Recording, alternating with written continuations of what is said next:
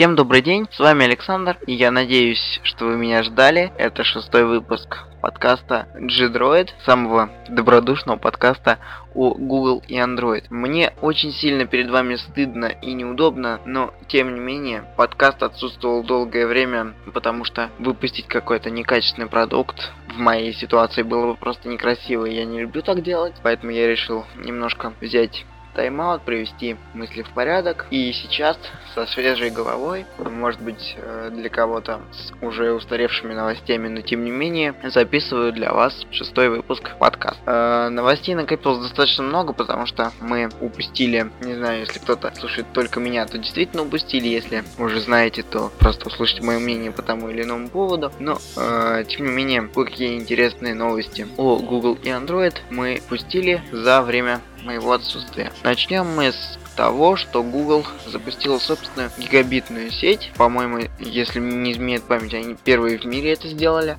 которая называется Fiber. А, что самое интересное, на данный момент сеть от Google и интернет от Google работает только в Канзас-Сити, к сожалению. А, но интернет-гигант заявил о том, что в ближайшее время будут и другие города подключены к ихней сетки. Э, я хочу вам немножко рассказать о тарифных планах, которые сопутствуют интернету от поискового гиганта и э, высказать свое мнение по этому поводу. Начнем, наверное, как раз таки с тарифных планов. И самый первый из них это тариф гигабит Plus TV. В него входит э, доступ к видеосерверу Google Fiber TV, 500 часов контента в HD качестве, приставка TV Box, планшет Nexus 7. И в этом плане они, на мой взгляд, молодцы. Кстати говоря, его можно использовать как пульт дистанционного управления. Э, сетевое устройство Networkbox и терабайт в Google Drive. Это облачный сервис от поисковика. И э, следующим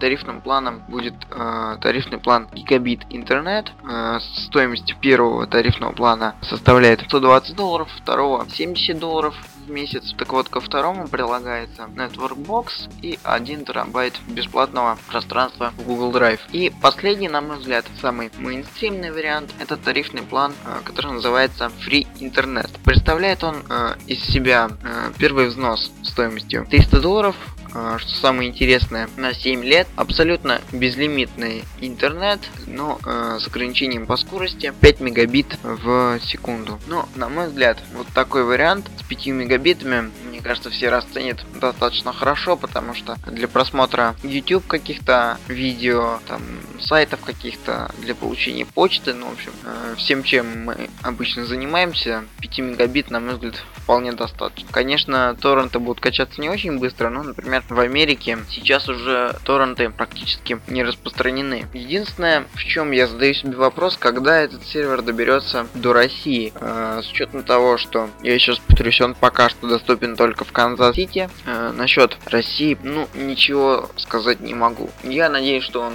таки до нас доберется. И лично я пересел бы на интернет от Google, несмотря на его стоимость. Потому что если взять, например, Google Drive на всю семью, а терабайта вполне достаточно для этого, то было бы очень-очень даже удобно и хорошо. Поэтому я еще раз повторюсь, что я жду выхода гигабитной сети от Google и на российский рынок тоже. Переходим потихонечку к другим новостям, которые тоже связаны с Google. Заключается она в том, что Google запустила официальный блог об OS Android. Как вы все прекрасно знаете, у Google большое количество блогов, и что самое интересное, информация об Android всплывает то в одном, то в другом, э, то в третьем, то в пятом, то в десятом. И приходится все время рыскать по разным блогам, по разным э, YouTube каналам. Сейчас же все эти новости будут объединяться в одном блоге, который будет посвящен чисто андроиду. И все-все самые свежие новости этой операционки, приложений и каких-то изменений будут отражаться именно в этом блоге.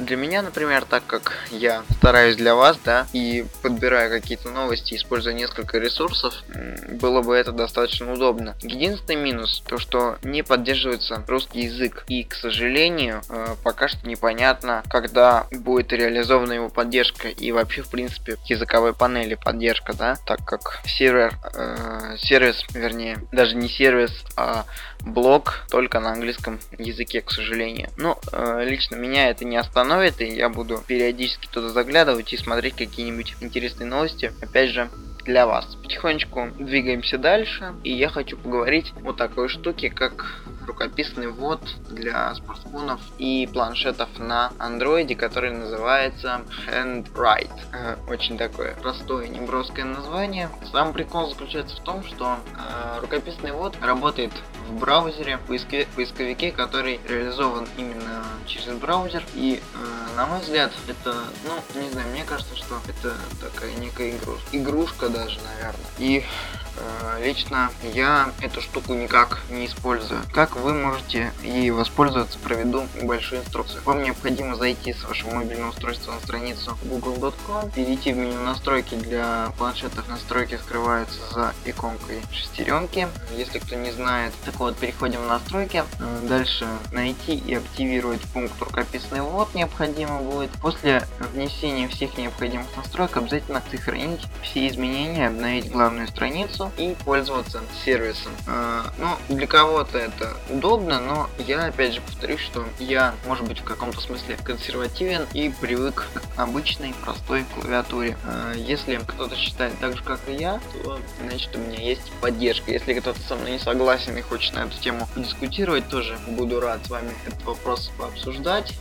Давайте потихонечку переходить к другой новости, которая касается Google Play. И заключается она в изменениях э, правил правила рекламы через этот магазин и через приложение. А, как вы все знаете, есть а, ситуации, которых сейчас уже очень большое количество, а, я имею в виду приложений, которые вроде бы как бесплатные, но имеют так называемый in-app purchase. Это внутренние платежи, то есть, например, в The Trigger, чтобы там, докупить какого-то оружия или там патронов или еще чего-то, необходимо внести реальную денежку прямо через э, игру. Она проходит через Google Play и соответственно, вы получаете свои какие-то патроны там или еще что-то нужно. И разработчики на данный момент очень сильно полюбили эту технологию и выпускают приложения бесплатные, допустим, с каким-то ограниченным функционалом, например, есть игры, которые, ну, просто невозможно пройти по тем или иным причинам без внесения каких-то реальных денег, к сожалению. Но Google сейчас решил немножко сбить спесь таких разработчиков и выпустила э, некоторые, скажем так, правила, по которым разработчики обязаны исправить свои приложения, иначе они будут удалены из Google Play. А, значит, я вам зачту этот небольшой список из правил и хочу, а, опять же, немножко подискутировать на эту тему. Первое. Рекламная часть приложения без предупреждения не может устанавливать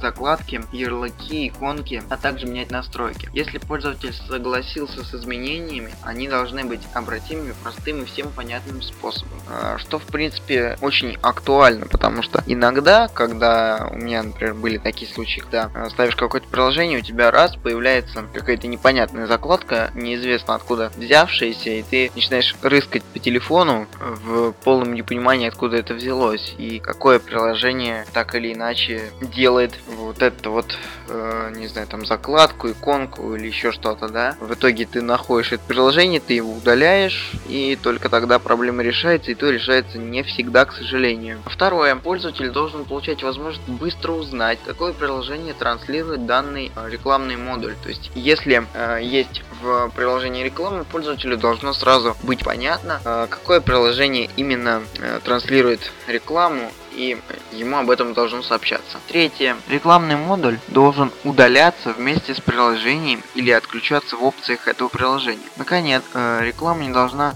симулировать системные сообщения или казаться ими. Ну, вот эти вот два пункта на самом деле очень важны, потому что э, расскажу про первый. У меня часто бывало так, что я удаляю то или иное приложение, какие-то его куски, там либо иконка, либо еще что-то, остаются по системе, их приходится собирать и удалять вручную. Сейчас же э, Google заявляет о том, что все рекламные модули, все иконки, ну в общем все, должно удаляться вместе с э, приложением, либо отключаться в опциях. Э, и следующее, вот то, что касается статусной строки и системных сообщений, у меня очень часто бывали ситуации, когда абсолютно какое-то непонятное приложение начинает выдавать рекламу, причем когда ты кликаешь на эту рекламу, ты подаешь куда-то вообще непонятно куда, и что самое интересное, у тебя с телефоном начинают происходить какие-то тоже непонятные вещи. То есть он может начать глючить, когда там, например, я проверял э, доктор Вебом антивирусом свой телефон, он нашел несколько троянских программ, которые ставятся абсолютно без твоего ведома, да. И еще есть такая очень интересная штука, что после установки каких-то приложений, например, э, телефон начинает писать о том, что для вашего телефона доступно обновление программного обеспечения, и после того, как неопытный пользователь переходит по данной ссылке, то есть кликает на этот баннер, с телефоном тоже происходят не очень приятные вещи, то есть э, там появляются либо вирусы, либо еще что-то, и, соответственно, у аппарата возникают проблемы какие-то с работоспособностью. Что самое интересное, есть также приложения, которые позволяют удалять эти рекламные блоки из приложений, но они все доступны только с получением труд прав. Как мы все знаем, не каждый пользователь согласится продавать свое устройство, потому что это страх и риск. Вы, по сути, ломаете систему. Но э, я надеюсь, что Google не будет долго медлить и постарается как можно быстрее внедрить все изменения и потребовать от разработчиков и рекламодателей повиновения, потому что э, реклама иногда очень часто мешает играть и пользоваться тем или иным софтом, которого в Google Play, к сожалению, и так не очень много. Переходим к следующей новости, которая заключается опять в патентных войнах между, точнее даже не в патентных войнах, а в патентных дележках. Apple и Google делят наследство кодек. Э, как вы все знаете, а если кто не знает, кодек недавно заявил о том, что она, к сожалению, обанкротилась э, практически. И для того, чтобы как-то спасти ситуацию, они решают э, продать свой пакет патентов, который связан с видео, с фотографиями, с редактированием созданием этих самых видео и фотографий. Самих патентов порядка 1100 штук. Так вот, и одному и другому гиганту, я имею в виду Google и Apple, по-любому необходимы эти самые патенты. Э, если мы вспомним, то уже был такой период, когда Apple и Google пытались поделить патенты э, Nortel Networks, но тогда Apple объединилась с Microsoft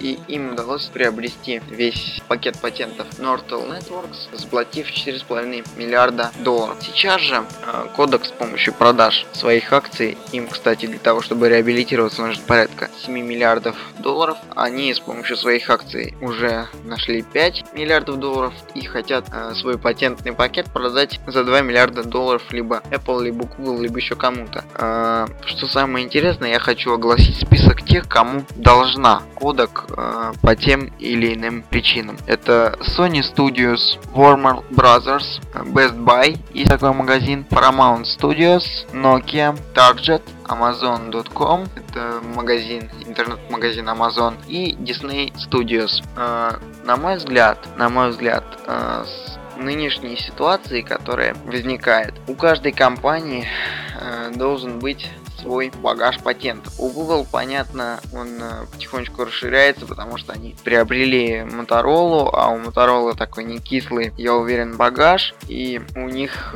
уже есть кое-что за пазухой. Но у Apple, тем не менее, патентов больше, и они постоянно всех дрючат. Итак, э, и Google и Apple упорно стараются э, купить патенты кодек. Apple опять объединилась вместе с Microsoft, так как уже есть удачный опыт, а Google объединился с Samsung, HTC, LG, ну, в общем, со всеми крупными производителями Android смартфонов, а также с фирмой RPX Corporation, которая как раз таки занимается приобретением и инвестированием в патенты. Э, я надеюсь, что все-таки эти патенты э, достанутся Google, и мы так или иначе уже будем меньше за них переживать, потому что э, Apple постоянно пытается вздрючить то одних, то других, то третьих. Например, Samsung они так продолжают мучить э, со своими патентными войнами, но я буду ждать развязки вот этой вот, вот этого небольшого патентного спора из купа, патентного пакета от кодек, и в следующем подкасте или может быть чуть дальше я вам расскажу о развязке. Переходим потихонечку к следующей новости. И следующая новость заключается в том, что э, недавно в Android Jelly Bean был найден разработчиками многопользовательский режим. То есть было несколько аккаунтов. Была добавлена, вернее, возможность нескольких аккаунтов в новой теме Android. И, на мой взгляд, опять же, это очень удобно, потому что если у вас, например, в семье один планшет на Android, да, там у вас двое детей, допустим, жена, теща там и еще кто-то, то для вас на самом деле этот режим незаменим, потому что вы можете назначить себя как администратора, а все остальные могут просто пользоваться. И что самое интересное, как таковых изменений в систему они вносить не имеют права, я имею в виду э, другие лица, да. Они могут, допустим, менять яркость, увеличить громкость, там, подключиться отключиться от э, Wi-Fi сети, э, там, изменить фон и по сути все, да, а там вы имеете право скрывать там какие-то сайты, вы имеете право скрывать какие-то программы, если вы не хотите, чтобы их видели. И лично мое мнение по этому поводу, во-первых, это очень удобно, а во-вторых, э, лично мне это говорит о том, что так или иначе мы вскоре увидим Android на больших десктопных системах, и он потихонечку к этому идет. Я лично это это очень надеюсь и с удовольствием бы перешел, допустим, с Windows на Android, да, потому что для меня эта система очень удобна. Но если мы опять же вспомним, то когда ходили слухи об Android 5.0, когда его еще называли Jelly Bean, так как не знали про 4.1. Э, ходил слух, что эта операционка будет работать на десктопных компьютерах. И тогда был такой небольшой хайп, потому что все Android пользователи обрадовались, сказали наконец-то, да, мы до этого дожили. Ну, я так и продолжаю ждать, а этот многопользовательский режим подтверждает то, что рано или поздно это произойдет. Еще раз повторюсь, на мой взгляд, это очень удобная штука. Переходим потихонечку дальше. Стала известна официальная цена и вообще стало известно о том, что Nexus 7 таки будет поставляться в Россию. А, для тех, кто может быть знает, но подзабыл или не знает вообще, э, проговорю вам характеристики гаджета. Это 7-дюймовый планшет от Google с Android 4.1 на борту э, с разрешением 1280 на 800, четырехъядерным процессором Tegra 3 с частотой 1,3 ГГц, 1 гигом оперативы и, наверное, это все больше про этот гаджет сказать нечего. Но единственное, что меня очень расстроило, это его ценник. Э, как вы помните, в Америке он стоит 199 долларов за 8 гигабайтную и 200 50 долларов за 16 гигабайтную версию девайса. В России приблизительная цена девайса составит 11 тысяч за 8 э, гигабайтную версию, при том, что он не имеет модуля 3G и не имеет а, карточки microSD. То есть, по идее, если вы э, купили 8 гигабайт, то вам с этими 8 гигабайтами и жить, к сожалению. Соответственно, стоимость 16 гигабайтной версии составит порядка 14 тысяч рублей. А, но меня также обрадовало, ну даже, наверное, не новость, а просто э, некая интересная информация о том, что Asus уже выпускает аксессуары под этот планшет и уже есть док э, для него с микро USB, чтобы планшет можно было заряжать от док и э, с 3,5 миллиметровым джеком для подключения к внешней акустике вашего девайса. Э, все это дело обойдется в 50 долларов и приобрести это можно будет в Google Play. Ну, для нас, для россиян придется искать какие-то альтернативные магазины, потому что полноценно, к сожалению, Google Play у нас не реализован. А также меня очень повеселил и в какой-то степени порадовал чехол, который Asus называет Asus Travel Cover. Есть они в нескольких цветовых решениях, что в принципе закономерно. Они очень сильно похожи на iPad Smart Case. Если кто не знает, это Smart Cover только с задней закрытой крышкой. А, есть он в несколько в нескольких э, вариантах исполнения. Это может быть кожа, это может быть микрофибра, стеклофибра и обойдется это все хозяйство в 40 долларов. Опять же, можно будет приобрести в Google Play так или иначе.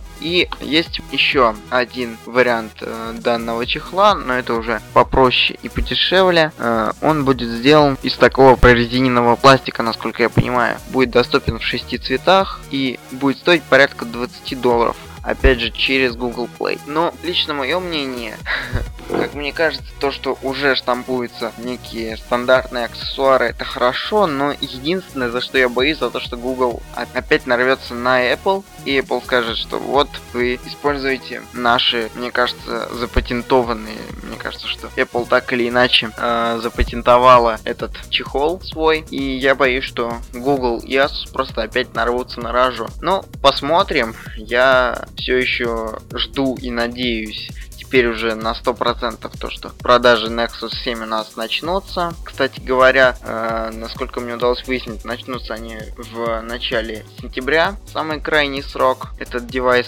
появится у нас. Ну, опять же, посмотрим и подождем. Я, наверное, с новостями закончу потихонечку и перейду к лирике. Немножко поговорю с вами о удобстве использования, допустим, Mac и Windows, Android и iOS, да, там еще какие каких-то вещах. Э, на мой взгляд, каждый человек должен использовать то, что ему удобно. То есть, если кому-то нравится плавность работы iOS, если кому-то нравится магазин App Store, то, пожалуйста, используйте iOS. Если кому-то, как мне, например, нравится открытость Android, если мне нравится там копаться в файловом менеджере, да, то я использую Android. Я не могу сказать, что я какой-то прям пробитый фанат. То же самое я могу сказать о людях, которые используют Apple девайсы. Мне кажется, я практически уверен, что далеко не все прям такие пробитые яблочники. Вот, например, я э, собираюсь приобрести себе MacBook, и мне бы очень хотелось, чтобы это был последний топовый MacBook э, с Retina дисплеем. И я не могу сказать, что я настолько, там, допустим, не люблю Apple, что я не куплю их продукцию. Мне она просто, э, я имею в виду iPhone и iPad, мне она просто неудобна по тем или иным параметрам, поэтому я ее не использую.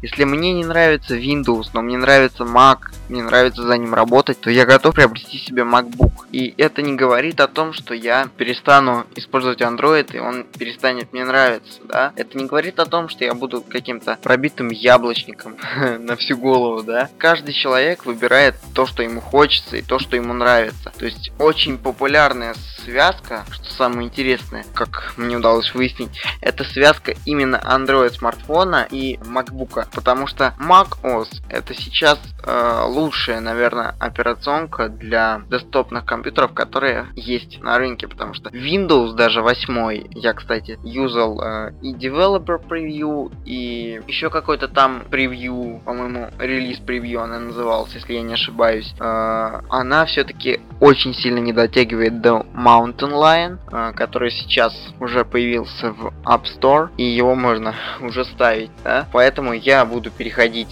частично на яблочную продукцию. Я еще раз говорю о том, что не будет такого, что, например, я перешел на яблоки, я выкину свой Android и куплю себе смартфон от Apple, да? Я всегда буду покупать то, что удобно и то, что лучше всего. То есть, если когда-нибудь Windows станет лучше Mac, пожалуйста, я пойду и куплю себе Windows. Но пока что я вот смотрю на то, что происходит с системами, да, даже с мобильными. Android для меня лучшее, macOS для меня лучше как десктопная система. И я каждому человеку рекомендую выбирать именно то, что ему нравится. То есть, если человеку э, нравится, допустим, Android, но у всех в его, в его том или ином окружении айфоны, то это не говорит о, о том, что вы должны взять себе iPhone только потому, что у ваших друзей iPhone. Вы должны брать то, что вам нравится и то, что вам хочется. А если, допустим, мне нравятся смартфоны от Samsung, то я покупаю себе Samsung. За дизайн, там еще за какие-то вещи потому что, например, дизайн Nexus, э, Galaxy Nexus мне очень сильно импонирует. Я с этим девайсом в ближайшее время расставаться не хочу вообще. Здесь то же самое, каждый выбирает то, что ему близко. Э,